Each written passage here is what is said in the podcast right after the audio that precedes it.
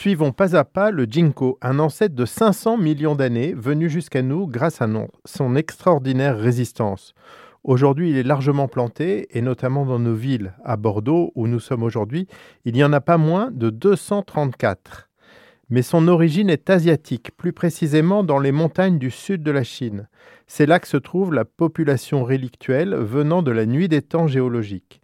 Le ginkgo est le seul représentant de son ordre botanique, à l'époque très riche en espèces, qui est parvenu jusqu'à nous. Probablement au XIIe siècle, des moines bouddhistes l'ont introduit dans d'autres régions de la Chine, de la Corée et du Japon, en plantant cet arbre près des temples car ils considéraient que le ginkgo pouvait conjurer le feu. On peut toujours admirer, à côté de certains temples aujourd'hui, des arbres vénérés et vénérables de plus de mille ans.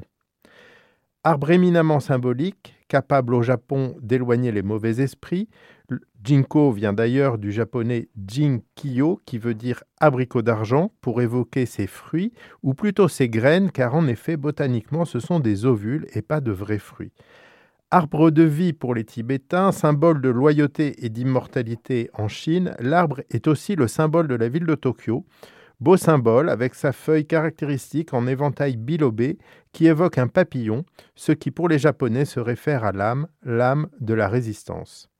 Le premier ginkgo européen parviendra en Hollande par la Compagnie néerlandaise des Indes en 1730, puis au Jardin botanique de Kew près de Londres, et enfin en France au Jardin botanique de Montpellier en 1778 grâce à l'achat à prix d'or, 40 écus, de quelques spécimens aux Anglais.